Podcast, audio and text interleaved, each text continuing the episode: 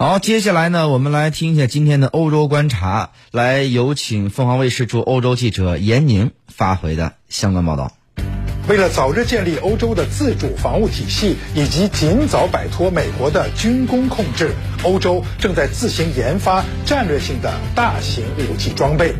最近，欧洲自主开发研制的战略型重型军事装备之中，首先要提到的就是英国最新相继下水的两艘伊丽莎白女王级航空母舰。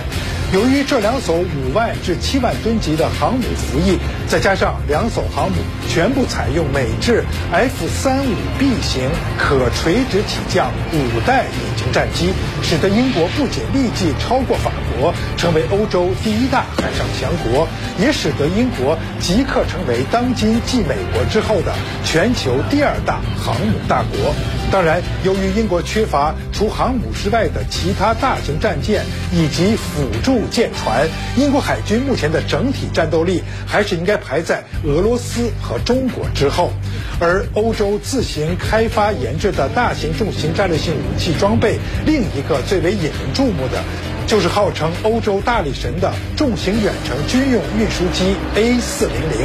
早先，欧洲国家在没有自行研制重型运输机之前，都是斥巨资购买美国的 C130 大力神，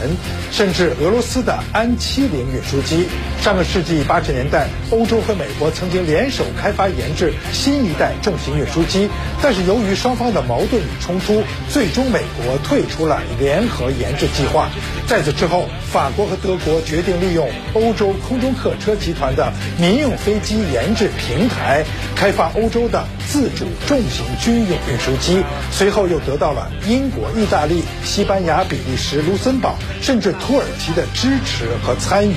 A400M 重型军用运输机应运而生。欧洲自行研制的远程重型军用运输机，比美国的 C130 大力神运输机的性能更为优越和超前。目前，A400 远程重型军用运输机仅限于提供给欧洲国家的空军使用，但也不排除 A400 最终成为欧洲军机外销世界其他国家的主打军事装备。